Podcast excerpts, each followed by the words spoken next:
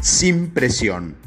El obrero realmente eficiente no satura sus días con trabajo, sino que se dirige con paso despreocupado a su tarea rodeando de un amplio halo de facilidades y sosiego. Durante los Juegos Olímpicos del 2016, me encontré contemplando la competición de los equipos masculinos de salto sincronizado desde el trampolín algo en la forma en que estos atletas realizan sus inversiones cuidadosamente coreografiadas e interminablemente prácticas, atrapó mi imaginación.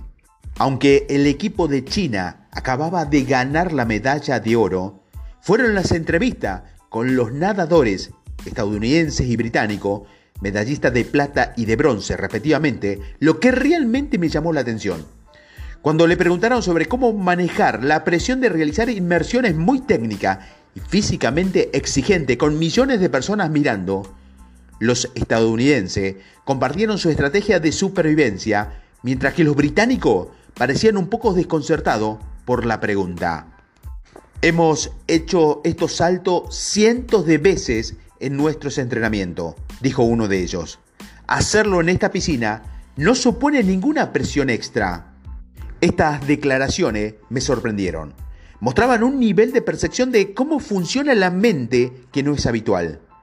En apariencia, estos atletas se dieron cuenta de que no hay presión preexistente en el mundo o inherentemente presente en ninguna situación dada. La única presión que podemos sentir es 100% generada a través del pensamiento en nuestra propia mente.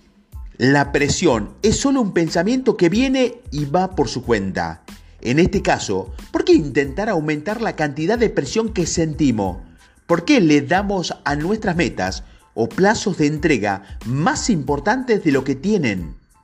La mejor explicación que puedes encontrar es que confundimos la claridad, la presencia y la intención enfocada, es decir, el fluir, que suelen aparecer mientras trabajamos en un objetivo claro o en una fecha límite con la presión que nuestros pensamientos genera a medida que lo hacemos.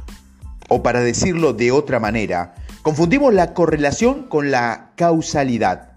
El hecho de que dos hechos estén relacionados no significa que un hecho sea el causante del otro. Los camiones de bombero no desencadenan incendio. Los paraguas no provocan la lluvia y la presión no es un elemento intrínseco o incluso esencial del alto rendimiento.